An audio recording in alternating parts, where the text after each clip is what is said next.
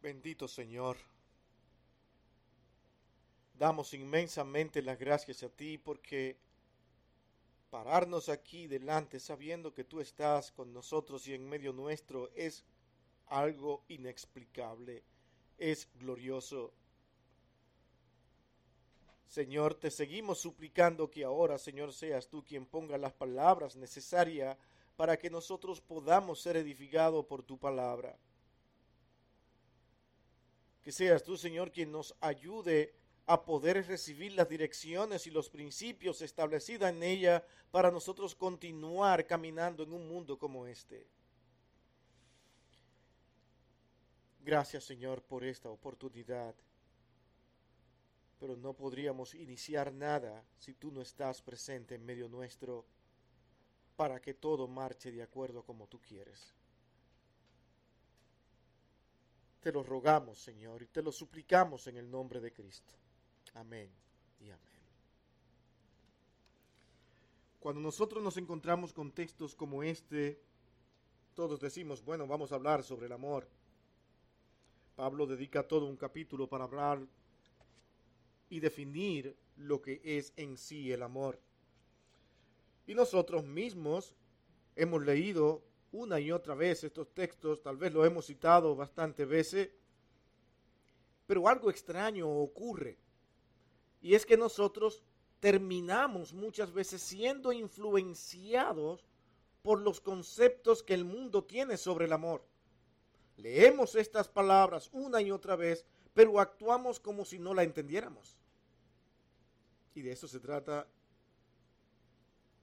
lo que vamos a hablar en el día de hoy. Queremos que nosotros entendamos de una manera cada vez más clara lo que significa el amor según Dios. Porque en este verso, Pablo comienza a hablar del amor diciendo que el amor está por sobre todo. Nada es más grande que el amor. ¿Se imagina estar por encima de la fe? De la esperanza.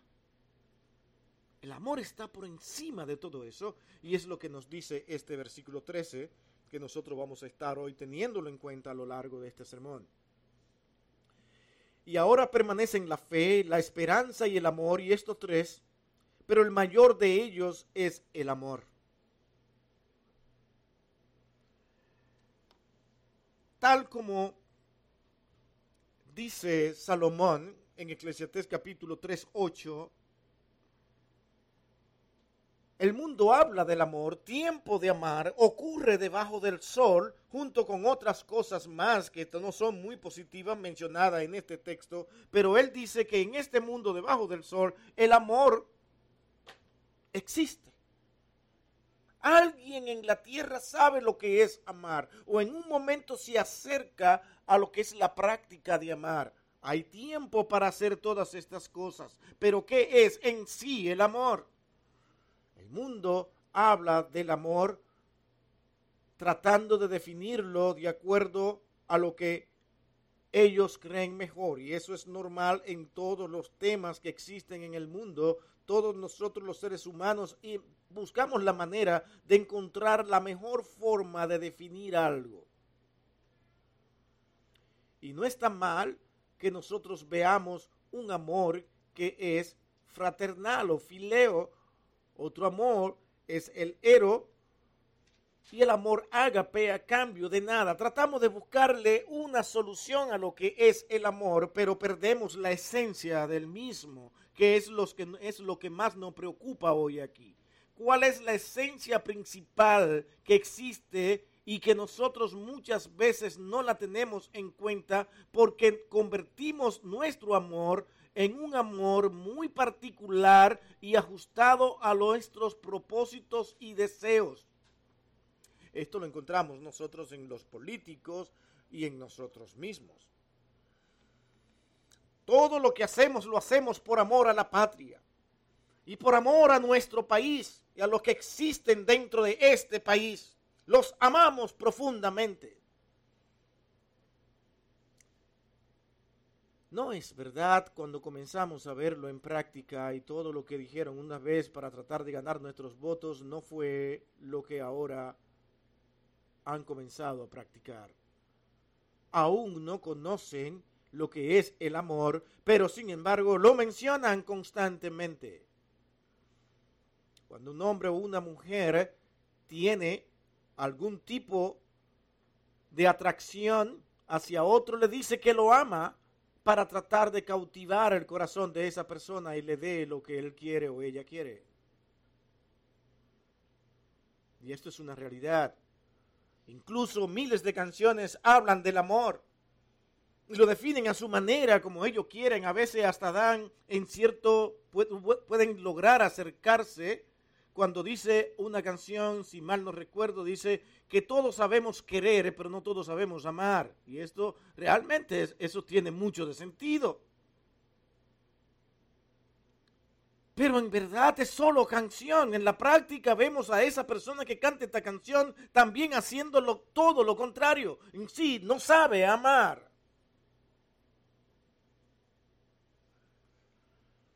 Amor es más grande que la fe y la esperanza, dice el versículo 13. Mucho más grande que esto. Esto nos deja a nosotros diciendo, pero es que está sobre todo. Ese es el título de hoy, el amor por sobre todo. Es el tema más grande de la Biblia, aunque usted no lo haya notado. No hay nada que pueda ser hecho sin esta palabra amor, como veíamos incluso hoy cuando leíamos Gálatas, creo que capítulo 5, versículo 6 que si tenemos fe, la fe es practicada bajo el amor, porque no se puede creer en alguien que no se ama. No se puede creer en algo que yo en verdad no tengo confianza, fijo mi confianza y amo el poder obedecer o seguir a ese algo o a eso.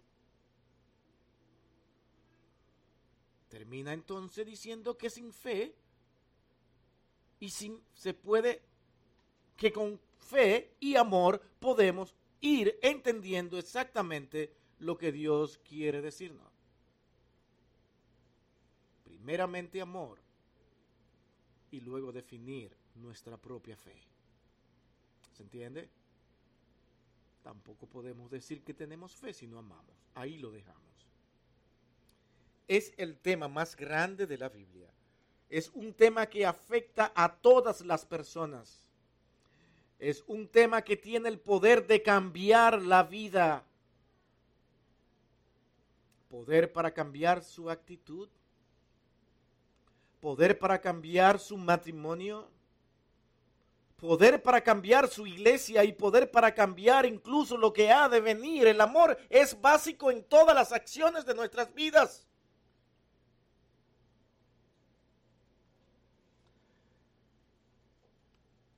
Pero es tan fácil decir yo amo y tener un matrimonio destruido. Yo amo y tener una actitud arrogante, egoísta. Yo amo, pero no podemos edificar nuestra iglesia, sino que la dividimos. Puedo decir yo amo, pero no puedo hacer nada que realmente contribuya para bien en lo sucesivo. ¿Realmente estoy amando? ¿Realmente estoy entendiendo lo que es el amor? Bueno, vamos a introducirnos de esta manera en nuestro primer punto a analizar hoy. Y para comenzar a hablar del amor, definitivamente, mi hermano, tenemos que comenzar hablando de lo que es el amor de Dios por nosotros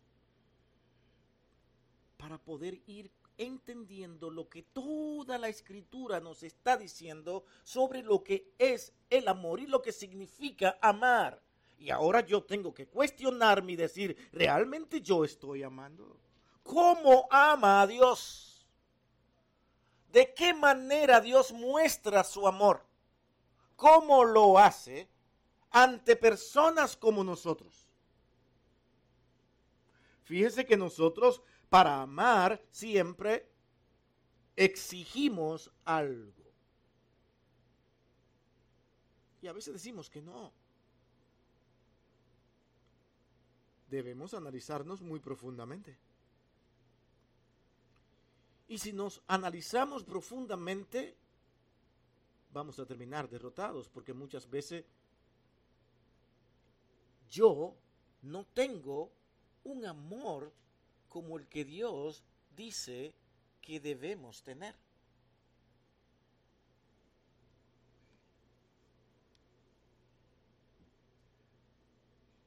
Vamos a ir notando en Primera de Juan capítulo 4 versículo 10 que dice, en esto consiste el amor, no en que nosotros hayamos amado a Dios, ponga la atención a esto, sino en que Él nos amó a nosotros y envió a su Hijo en propiciación por nuestros pecados. Con solo este verso encontramos mucho de lo que el Señor ha dicho que es el amor. Yo no amo porque me amen. Yo no amo porque la persona merezca mi amor. Yo no amo porque quiero que esa persona me dé algo que me muestre que en verdad merece mi amor. El Señor dice que Él nos ha amado sin que nosotros le hayamos amado a Él. Bueno, pero eso es Dios. Vamos a seguir. Usted dirá esto. Vamos a ver qué nos sigue diciendo la palabra de Dios. Y sigamos hablando de este tema de esta manera. Como ya hemos dicho, es el tema más grande. Dios nos ama. Y es un tema, ya, ya eso hace el tema sumamente grande en cada escritura y en cada expresión bíblica. La Biblia es la carta de amor de Dios para nosotros. Él quiso mostrarnos a nosotros quién era Él, cómo era Él, qué pensaba Él y qué Él quiere de nosotros. Él se reveló, se manifestó. Ya eso es amor.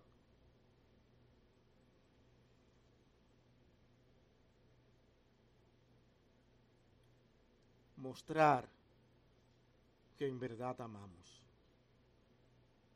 No solamente amo, sino que muestro que te amo.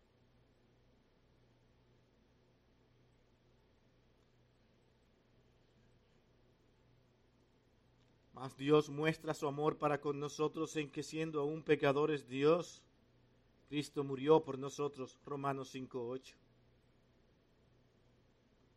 Y el versículo 10 ahí mismo dice que aún siendo enemigos de Él, Él nos amó, se acercó a nosotros.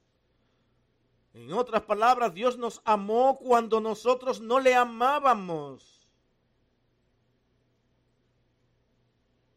Pero hay un verso muy conocido y que hemos mencionado aquí consecutivamente en esta congregación, un verso conocido por todo, porque de tal manera amó Dios al mundo para que todo aquel que en él cree no se pierda, sino que tenga vida eterna, una manera única de amar.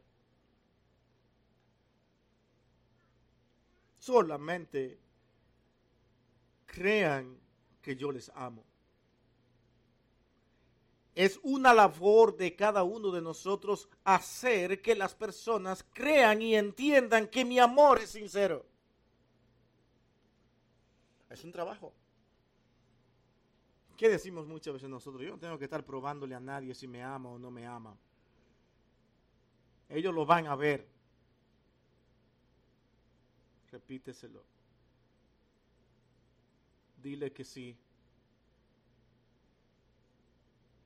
Porque cuando tú lo trates mal y él diga te amo, es difícil para la persona que no lo cree poder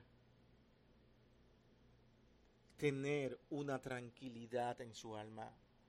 Pero aún en medio de esa intranquilidad que es la misma que ocurre cuando el Señor le dice a la humanidad, te amo, es una rebelión interna porque no se puede concebir que alguien me ame a pesar de yo ser tan malo. Ese es el problema del pecador.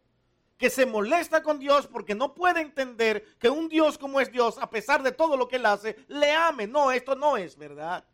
Es mejor rechazar a Dios, seguir mi camino y trazarlo como yo quiero en vez de aceptar una palabra como Dios te ama. Así también será para la persona que tú continuamente le dices yo te amo cuando esa persona se porta mal contigo. Pero es la manera de llegar a esa persona hasta que entienda que con mis actitudes, mi forma de actuar, entienda que en verdad yo le amo. Es un trabajo continuo y mi hermano, esto hay que entenderlo porque es lo que Dios está haciendo todos los días, pero nosotros no queremos hacerlo. Es más fácil correr, alejarnos, rechazar y romper. Porque yo necesito mi paz y mi tranquilidad. Y todo lo que me es un problema yo lo desecho. Todo lo que no me es útil le pongo un se vende. Y todo es que usamos, usamos frases como estas para tratar de nosotros separarnos de todo lo que sea un problema. El Señor dice, en, en esos problemas, con esos problemas que tú tienes que enfrentar constantemente, son con lo que tú tienes que lidiar. No huyas, porque esa es la manera de mostrar amor.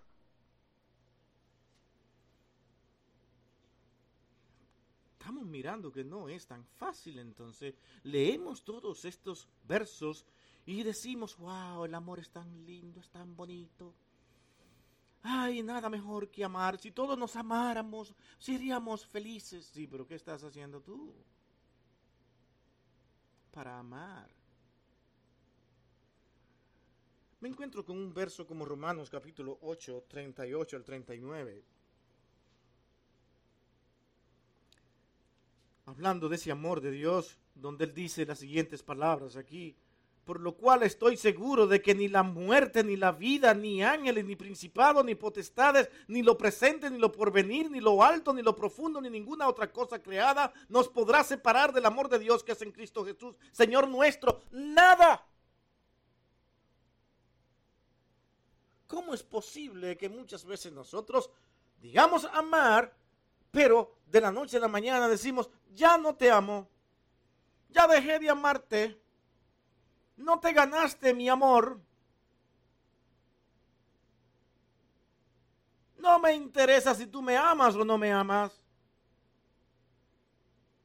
Pero asistimos a la iglesia, nos sentamos en la iglesia y decimos y cantamos canciones de alabanza al Señor y qué bueno es el Señor y tenemos tantas cosas en nuestros corazones que no tienen nada que ver con el amor, pero recuerden, todo, todo, amor lo supera.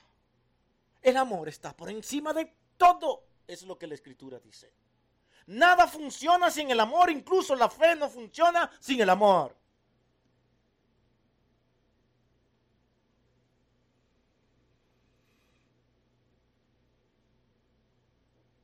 Veamos esto. El amor de Dios en nuestros corazones ahora. Oh, ¿Esa es una realidad en la escritura? ¿Dios nos ha puesto su amor en nosotros?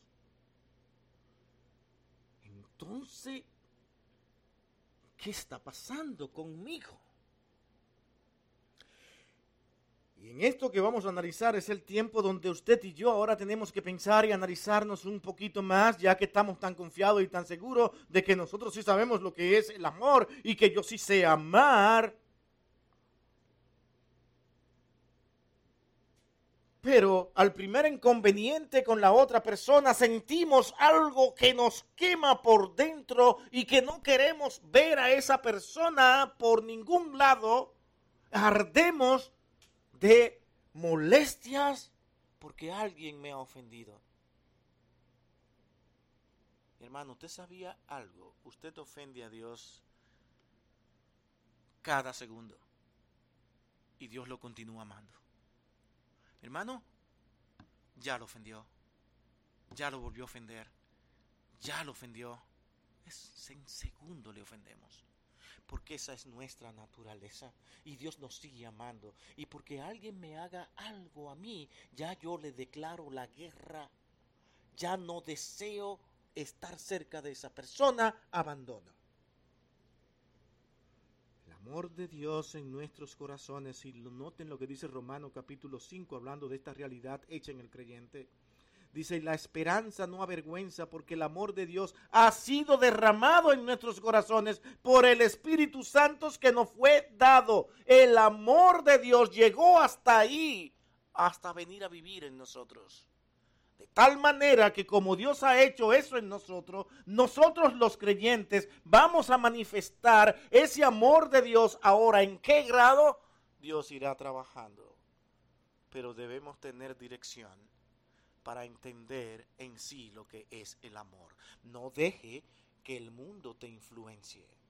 Le decía a Tim antes de, de, entrar cuando estábamos orando y le decía, yo pienso, mi hermano, en lo que he encontrado, que realmente la iglesia está más influenciada en aceptar los conceptos que el mundo nos da sobre el amor que el empeño que deben entender por cómo la Biblia lo define cómo define la Biblia el amor, eso no le ponemos tanto atención.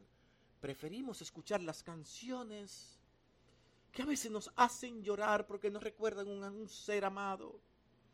O nos recuerda cuando estábamos comenzando nuestra relación matrimonial. Ay, las cosas que se han perdido. Antes me decías Honey, ahora me dices tú. ¿Cómo se perdió eso? ¿Cuándo fue? Y otros dicen, ay, agradezco que ya no me dices viejo, por lo menos. Pero las cosas van como bajando de grado. Pero le llamamos amor. Y esas canciones nos ayudan a recordar esas cosas. Y pensamos que en verdad amamos. No, es que el amor permanece para siempre. Cuando es amor es a cambio de nada. No pide nada a favor. Y Dios en su misericordia quiso que cada uno de sus hijos disfrutaran de ese mismo amor de Dios. Y si, si, tenemos al Espíritu de Dios en nuestros corazones, el creyente tiene que manifestar ese amor.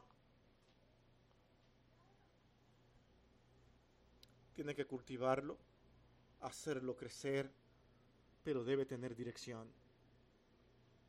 Y eso es para ser flexible en entender de que nosotros podemos estar en un proceso de cada vez acercarnos más al entendimiento en práctica de lo que es el amor.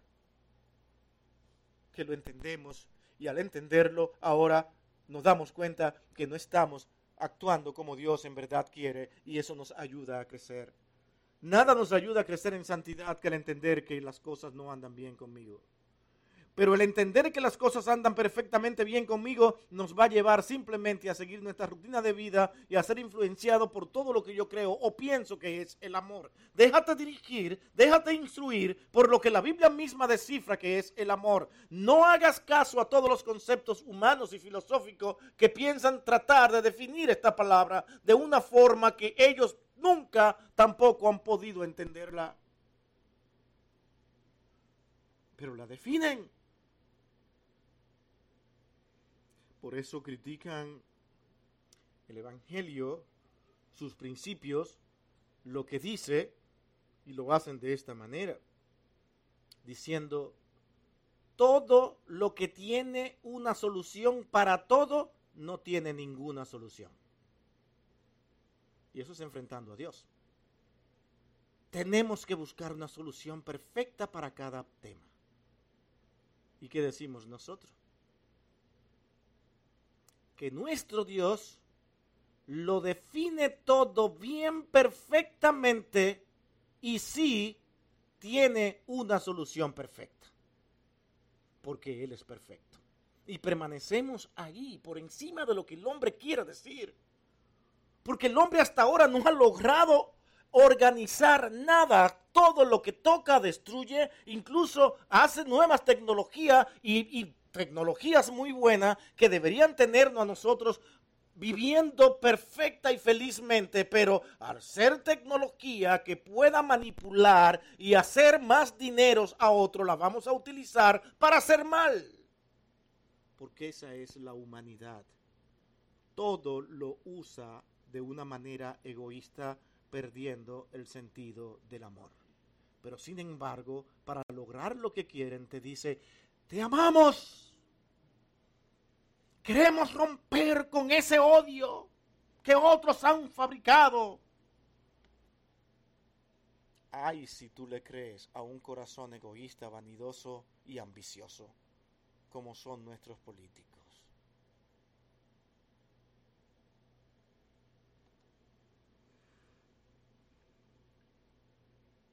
El amor de Dios ha sido derramado en nuestros corazones, hermanos. El amor de Dios debería entonces fluir en nosotros, en nosotros hacia otros. Jesús amó a los que eran difíciles de amar. Sus enemigos le criticaron por amor, por amar a los pecadores. Entonces, ¿cómo conocer el amor de Cristo en nosotros?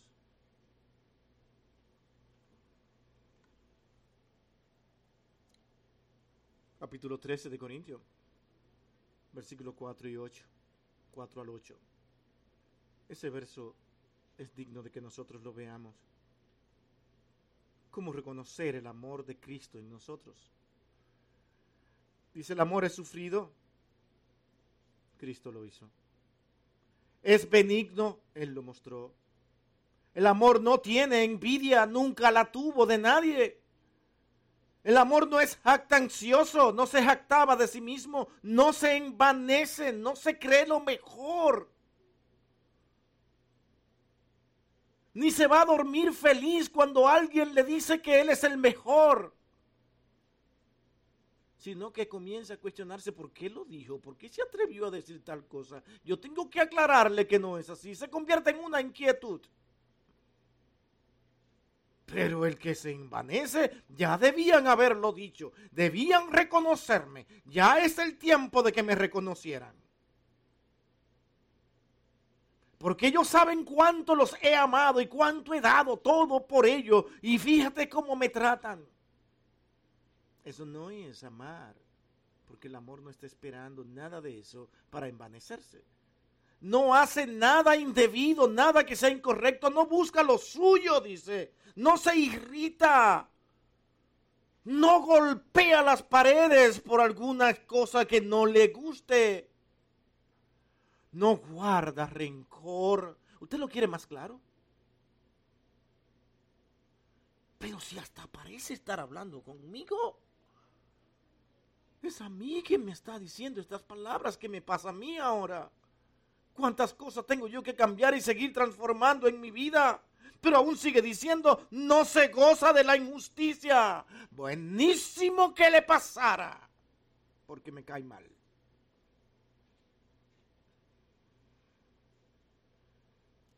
Incluso me hace sentir mal con algunas personas que merecen que a pesar de todo nosotros digamos, Señor, ten compasión de esta persona, porque mira cuánto mal está haciendo al mundo. Es una persona muy influyente, Señor, ten compasión de él. ¿No sabe lo que pasa con nosotros muchas veces? Que cuando algo no le está saliendo bien a esa persona que quiere hacer daño al mundo, nosotros nos alegramos y decimos, cuanto antes debía haberle pasado, justicia divina, Señor, gracias por mandarle fuego a este demonio. Nos sentimos bien. Cuando no es lo que el Señor hace con nosotros. Él nos mira, ejerce su justicia y cada justicia lo hace con amor incluso. Incomprensible. Pero nosotros no somos así. Ay, por fin estaré bien porque ya está eliminada esa persona. Sé cuando muere la persona. Uno más que hará menos daño.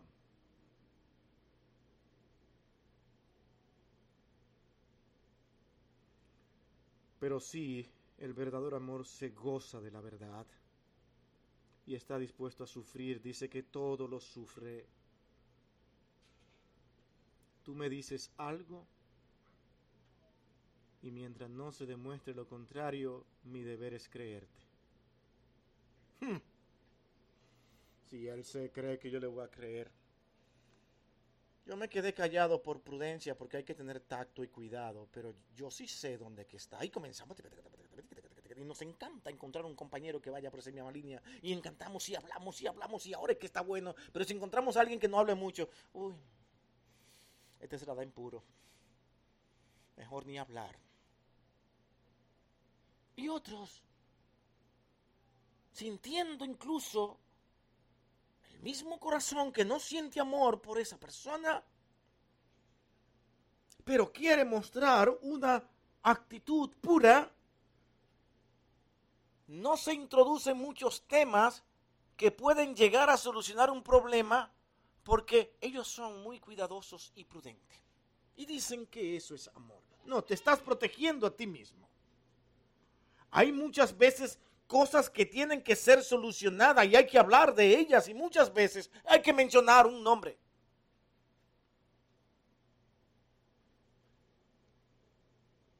Porque solamente así se solucionan. Ahora, asegúrate de que esa persona tenga el mismo concepto que tú tienes de amar y por qué lo haces.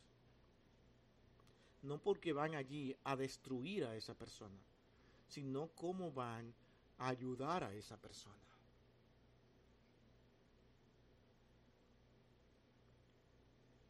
Qué difíciles somos nosotros, ¿verdad? Porque todos buscamos una justificación para resolver el problema y yo quedar bien. Es como muchas veces también decimos, dice, no quiero mencionar nada de eso porque la persona no está aquí. Pero sin embargo, cuando se reúne con su esposo o los que están ahí, hablan de todo. Y la persona sigue no estando ahí. Entonces es que tú tienes personas con las cuales no hablar. No es que tú no vas a hablar de esa persona. ¿Sí se entiende?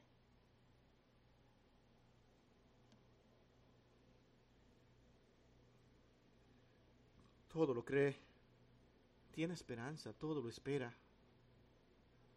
Y de su corazón saldrán expresiones y palabras que estarán exactamente ligadas y unidas a todo lo que este verso dice, porque Él es una persona que ahora por amar está dispuesto a soportarlo todo.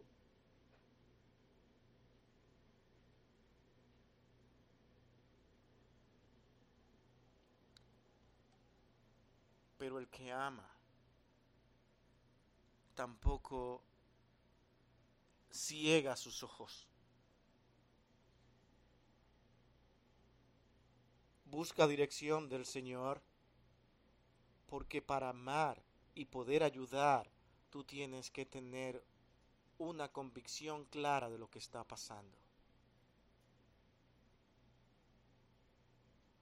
Porque tienes que cuidarte de las actitudes del pecador y de la maldad de los hombres porque hay más personas que tú amas y que una persona malvada puede hacerle daño a los que están a tu alrededor.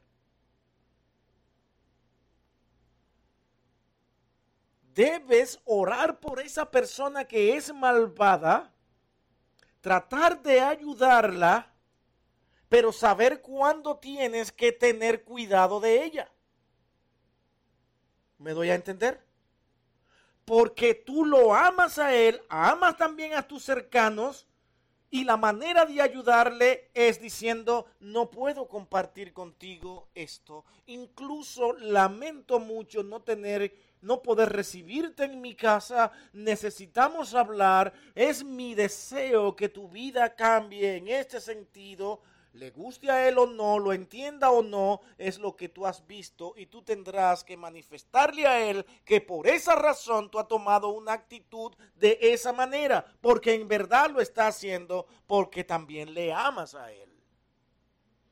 Incómodo, difícil y lo entiendo para poder nosotros entender que aún para tú decir no a alguien estás mostrando amor porque le estás diciendo, no estás bien.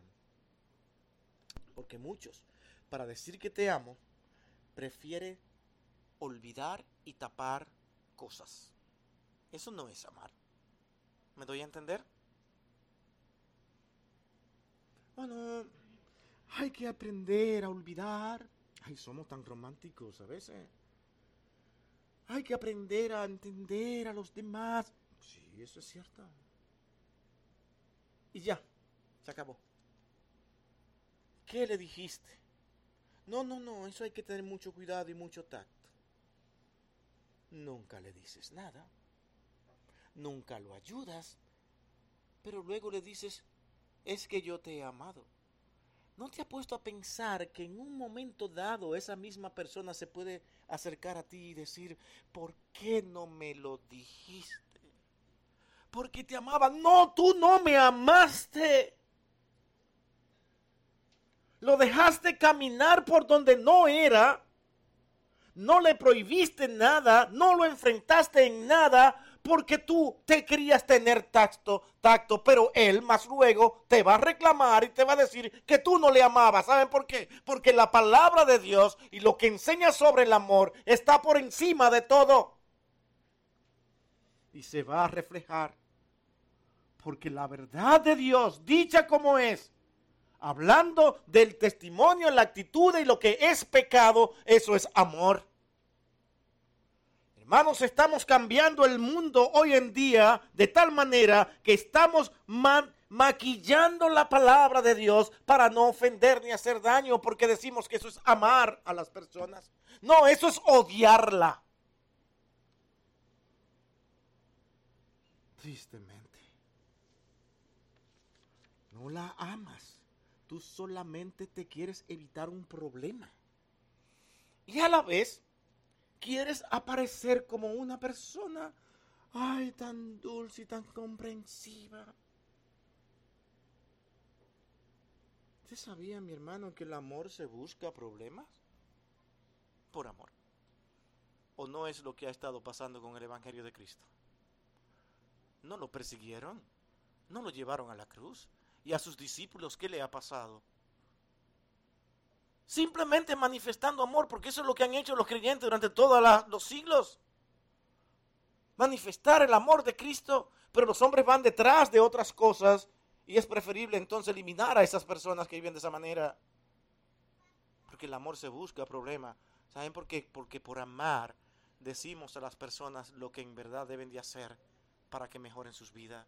Hermanos, este mundo va a continuar, este mundo va a seguir y nunca, nunca, nunca van a encontrar mejores principios de vida que lo que este libro bendito dice. No hay mejores principios de vida que lo que la palabra de Dios dice. Pero los hombres hoy en día cambian los sentidos de moralidad, llaman al pecado como algo justo, algo puro. Ellos trazan sus normas de moralidad sin importar lo que Dios piense, y creen que así van a funcionar, y solamente están destruyendo el mundo. Los hombres no son los que saben. Y tenemos que decirlo a la iglesia para que permanezcan firmes y entiendan que lo que primero deben de hacer para lograr algo es amar.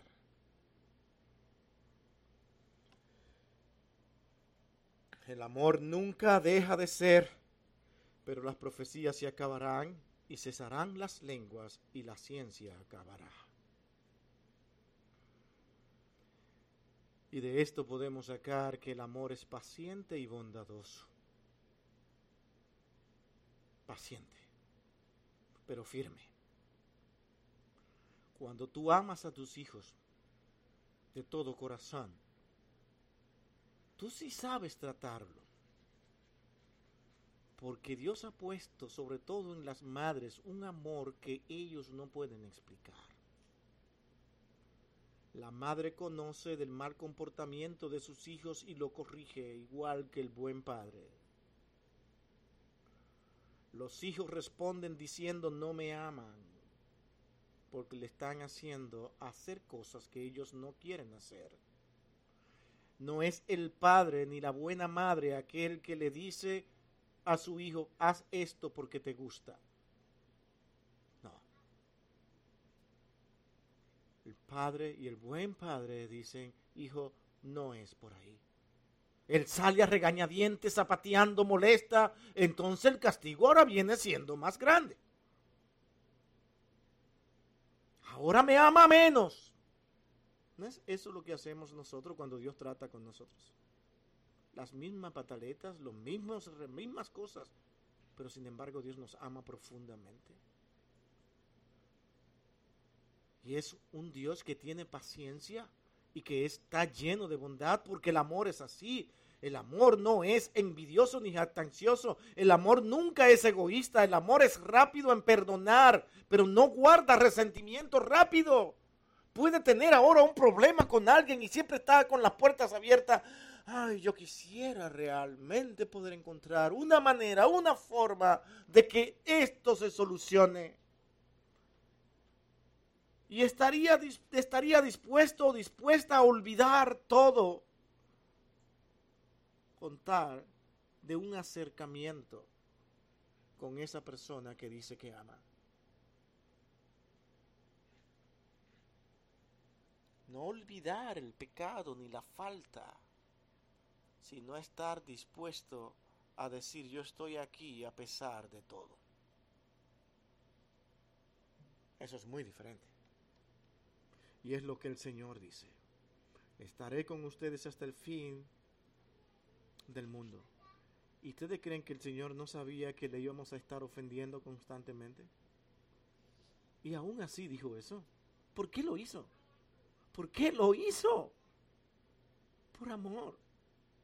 Él podría haber dicho, voy a estar vigilándolo. No le va a ir fácil conmigo. Cualquier cosa que yo vea que no está ajustada a lo que aquí hemos enseñado y a lo que Pablo va a enseñar luego, la van a tener conmigo. No, yo estaré con ustedes. Seré su abogado.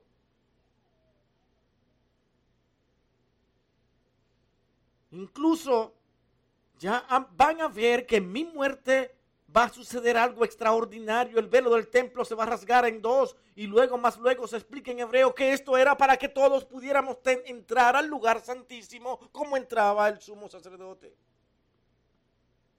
¿No es eso amor? sabiendo Él quiénes somos y quiénes éramos?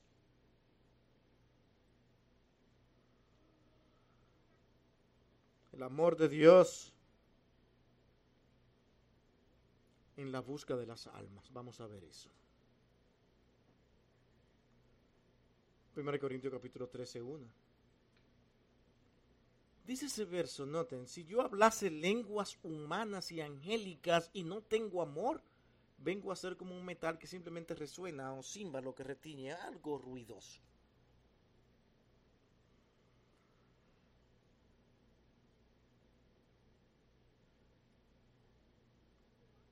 Vamos a buscar las almas que están sin Cristo.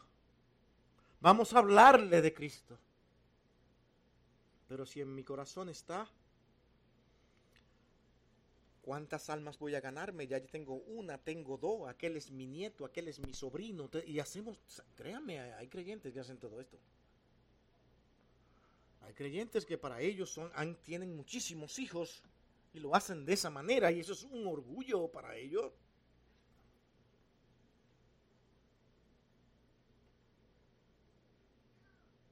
Vamos detrás de las personas para obtener un mérito eso no es amar. Vamos para ver cómo están caminando, cómo están funcionando. Si podemos ayudarla, las ayudamos. Y si nos damos cuenta que hay alguien que puede hacer mucho más por esa persona, se la cedemos, seguimos para adelante porque en verdad nos mueve el amor y lo que sea mejor para esa persona es lo que procuramos hacer. Nunca nos vemos como lo más eficiente, como lo mejor, como lo más capaces, como lo más extraordinario, porque eso solamente me va a llevar a un solo lugar, a no escuchar a todo el mundo, ni a cualquiera.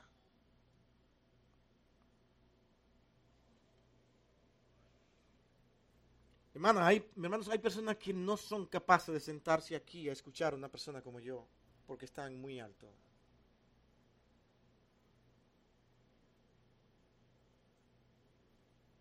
y luego hablan del amor. Es que el amor no permite esas acciones. El amor permite ver dónde Dios puede traer a mi vida algo.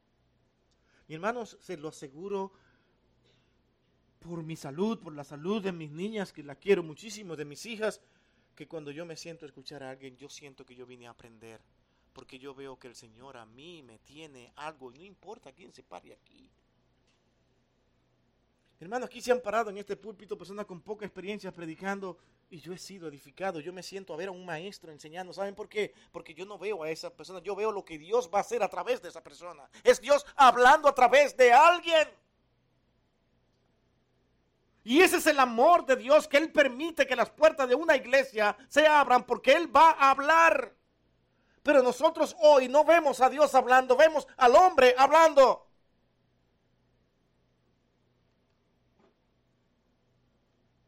es tan triste. Luego hablamos de que hemos madurado, de que hemos crecido, cuando todavía nos falta entender cómo es que Dios nos forma. Cuando Dios forma a sus hijos pone amor. No le hace ver ni en uno ni en otro mayor o menor, sino que Él mismo se ve como menor y dice, este tiene cosas que yo puedo no tener y se siente escuchar. Hermano, cuando yo me siento en la escuela dominical a escuchar a Tim citando verso y hablando, yo quiero ver sus palabras, no sé si lo han notado, yo quiero oírlo hablar, dime qué tú piensas, yo quiero ver qué el Señor trajo de ti para mí hoy. Yo tengo esa ansiedad, ese deseo de ver hablando algo que el Señor trajo para mí hoy. Porque yo vine a aprender de Tim que Dios lo utilice en gran manera. Y oro por él y oro por cada persona que se para detrás del púlpito porque viene a enseñarme a mí. Yo no lo veo como, oh, ¿quién toca hoy? Ah, bueno, ¿quién va a predicar hoy? Ah, no me gusta ese, no, no, no. Hoy el Señor no va a hablar. Por lo menos a mí no me va a hablar. Le ponemos las condiciones al Señor y luego decimos, amamos al Señor y a tus hijos. Señor, te amamos a todo el mundo. Oh, qué grande es el amor de Dios. Hermano, es que el amor está por sobre todo. Si tú vas y hablas a las almas de Cristo y no tienes este tipo de amor, ¿qué dice Pablo aquí? Será simplemente como un sonido cualquiera, un tambor resonando, ruido nada más, como metal que suena o címbalo que retiñe, nada más. Cristo nos llama a ir con ese amor que Él nos ha dado y que ha puesto en nuestros corazones cuando derramó su Espíritu Santo para ir a los perdidos. Porque le amamos profundamente. Y porque sabemos que nos vamos a encontrar con personas rebeldes que nos van a despreciar muchas veces y aún así amarlo. Ese texto de Mateo 28, 18 no fue en vano que se citara 18 al 20, un texto que ustedes conocen cuando se habla de ir y hacer discípulos a todas las naciones. Vayan, vayan, pero hagan discípulos, enséñenle y hacer discípulos nunca ha sido una tarea sencilla y fácil. Hacer discípulos no es como ir y darle un tratado y va y nos vemos, asiste a mi iglesia, te invito, ahí abajo está la dirección, perfecto, llevan el liceo hoy. No, no has hecho nada. Porque el mandato es ir y hacer discípulos.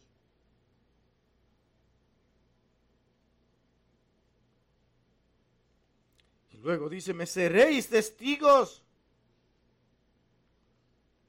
En Hechos 1.8. Ustedes van a ser mis testigos. Pero recibiréis poder cada uno de aquellos que en verdad están entendiendo lo que es hacer las cosas por amor. Cuando haya venido sobre vosotros el Espíritu Santo que leímos hace un momento, que Dios muestra su amor derramando su Espíritu sobre nosotros. Entonces me seréis testigos en Jerusalén, en toda Judea, en Samaria y hasta lo último de la tierra cuando tengan amor verdadero.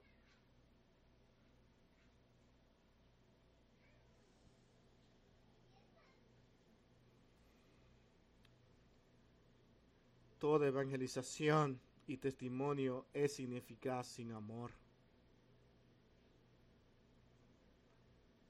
Mirando ese mismo versículo 1 del capítulo 13. Si yo hablase lenguas humanas y angélicas y no tengo amor, vengo a ser como un metal que resuena o címbalo que retiñe. Toda evangelización y testimonio es ineficaz sin amor. Predicar solamente será un ruido. Testificar sin amor es inútil. Dar sin amor es una mala inversión. dar para que sepan que di, que he dado, que, me, que soy una persona extraordinaria, es una mala inversión porque no llega al corazón de Dios. El salir a dar testimonio con amor produce resultados. Sí, produce resultados. Mi hermano, el verdadero amor alcanza más personas que la lógica que pararnos aquí a presentar lógica de lo que decimos, a presentar argumentos altos, muy comprensibles y decimos, ahora sí van a entender. No, es que el Señor no se mueve de esa manera. Él se mueve por lo que hay en ti cuando haces algo para Dios. Te puedes pasar toda tu vida siendo el mejor de los discípulos, el mejor de los maestros, y solamente seguirás todavía haciendo ruido ante los ojos de Dios. ¿Crees que esto es un juego?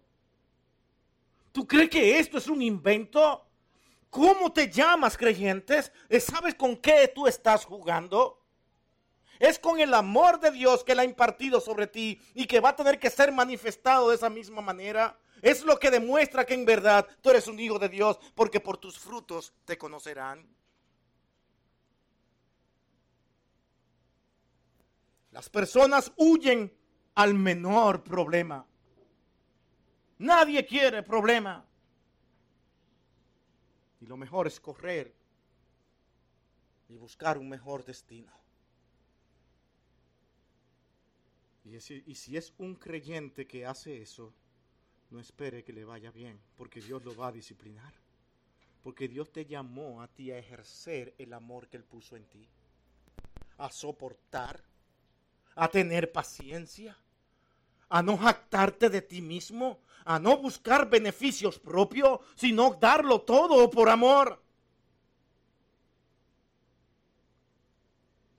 El amor alcanza más personas que el tacto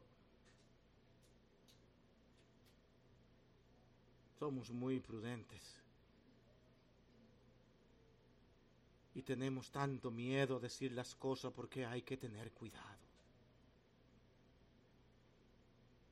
Vamos a tener cuidado, pero ¿sabe cuál es el cuidado que debemos de tener? De esconder la palabra de Dios para agradar a los hombres. Eso sí es realmente peligroso. Pero tuve tacto, fui cuidadoso. Lo dejé sin una motivación para acusarme. No, que te acusen porque eso es el problema. Si lo atacan y persiguen, nunca se olviden que lo hicieron conmigo, dijo el Señor. ¿No fue eso lo que dijo? ¿Dónde quedaron esas palabras ahora? No, Señor, yo lo siento mucho, pero yo voy a seguir teniendo mucho cuidado y mucho tacto, porque vivimos en una generación que no fue la que tú viviste. Esta está muy complicada y peligrosa. Cualquiera te da un tiro. Vivimos con ese miedo y sin entender de que Dios es nuestro guardador y protector cuando decimos la verdad. El amor alcanza más personas que la capacitación. Capacitarnos, como dijimos hace un rato, tener entendimiento y dar a conocer ese entendimiento no es muchas veces decir que tenemos el amor de Dios. No es ni siquiera hablar sobriamente, en paz, tranquilo, sin mucho grito como estamos hablando aquí, sino muy sereno y decir, wow, es maravilloso. Ay, esa persona me traduce a mi paz, me traduce tranquilidad. Y así somos nosotros de romántico. Cualquier cosa nos compra, pero no vamos detrás de la verdad. Y qué bien, qué buen entendimiento tiene. Hermano, cuando las palabras no me llevan a mí a verme a mí mismo, a reflexionar sobre lo que yo soy frente a Dios, algo está pasando. Algo está pasando. O cuando queremos ver a aquel predicador, porque él sí es agradable. Uy, él es tan chistoso. Uy, me pasaría tres horas escuchándolo y no me cansaría. Uy, qué bueno, que vuelva, que vuelva a predicar. Me encanta. Algo está pasando. Algo está sucediendo que no está bien. Hermanos, debemos amar a las personas tales como son, así como Cristo ama. De esa misma manera que Cristo ama, veamos como Cristo ha amado y amemos nosotros. Que ese sea el modelo a seguir. Que no lo que el mundo nos presenta, ni lo que el mundo canta en sus canciones, que son más comerciales y para hacer dinero, porque el compositor compone para que sus canciones sean aceptadas y se le peguen y ganar dinero, no importa. ¿Y qué va a escribir? Lo que usted y yo queremos escuchar. Pero la palabra de Dios no está diseñada para decirle a usted lo que usted quiere escuchar, sino lo que usted necesita escuchar. Eso es diferente.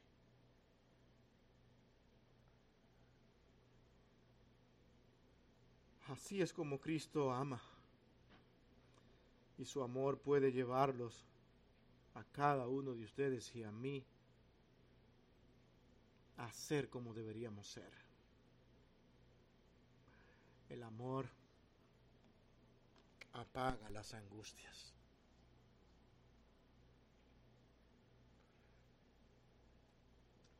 Hermano, cuando yo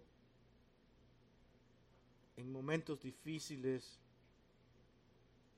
yo pienso en que Cristo me ha amado. Mi alma siente paz.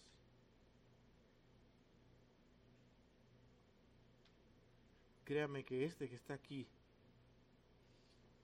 tiene muchas cosas por las cuales estar disgustado con Dios, pero no lo estoy. No lo estoy. Dios me ha amado. Y por encima de no tener cosas que yo quisiera tener, y Dios no me la ha dado, yo sé que Él me ama. porque Él lo ha mostrado. Lo veré un día en el cielo más claramente que lo que lo puedo ver ahora. Señor, en verdad tú me has amado. Pero hay cosas que en este mundo nos hacen faltas y que quisiéramos que Dios nos ayude y que por misericordia nos las dé cómo nos gustaría a todos nosotros tener paz y armonía con nuestros familiares.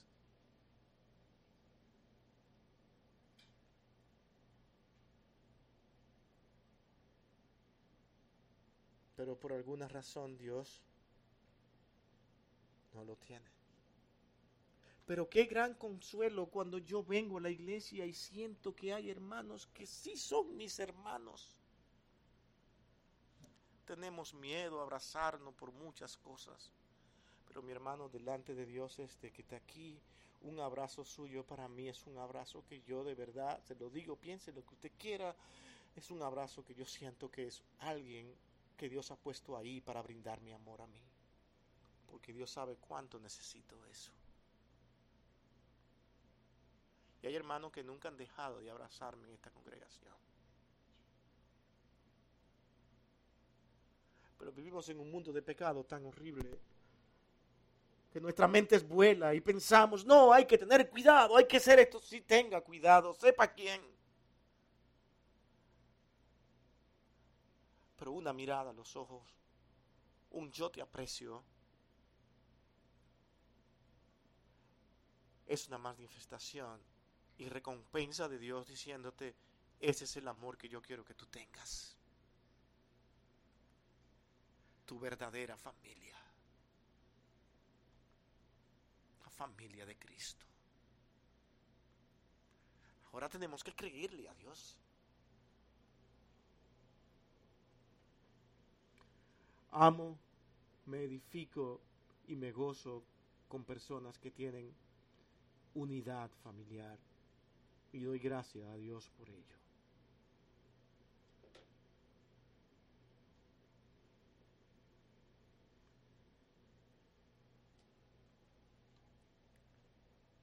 cuando sientas que no eres amado.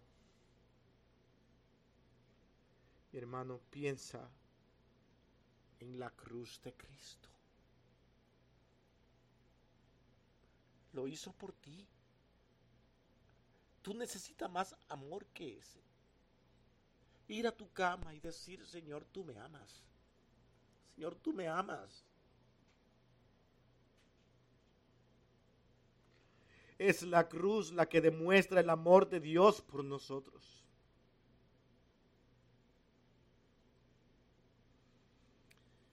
Pida al Cristo de la cruz que ame a otros por medio de usted. ¿Se entendió lo que hemos dicho? Pida a Cristo que ame a otros por medio de usted. Que usted sea un canal que muestre el amor de Dios a otros. Porque ese Espíritu de Dios que hay en el corazón nuestro va a ser muchas veces abofeteado, maltratado, pero sea paciente. No se canse. Preséntele al Señor, mi hermano, y estoy diciendo esto aquí con esta misma cara, con una persona pecadora como usted y como yo, todos aquí, y decirle, necesitamos de Dios para manifestar el amor de Dios. Pero ¿cómo lo vamos a hacer si no lo entendemos? Necesitamos ver exactamente lo que hemos hablado aquí. Y este es un tema que no dudo que en otra ocasión volvamos a retomarlo. Porque es un tema al igual que otros que constantemente debe estarse repitiendo en la iglesia.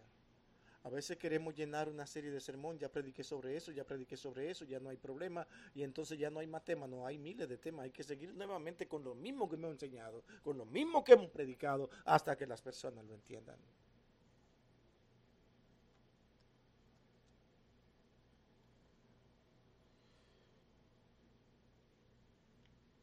Terminamos con la misma frase.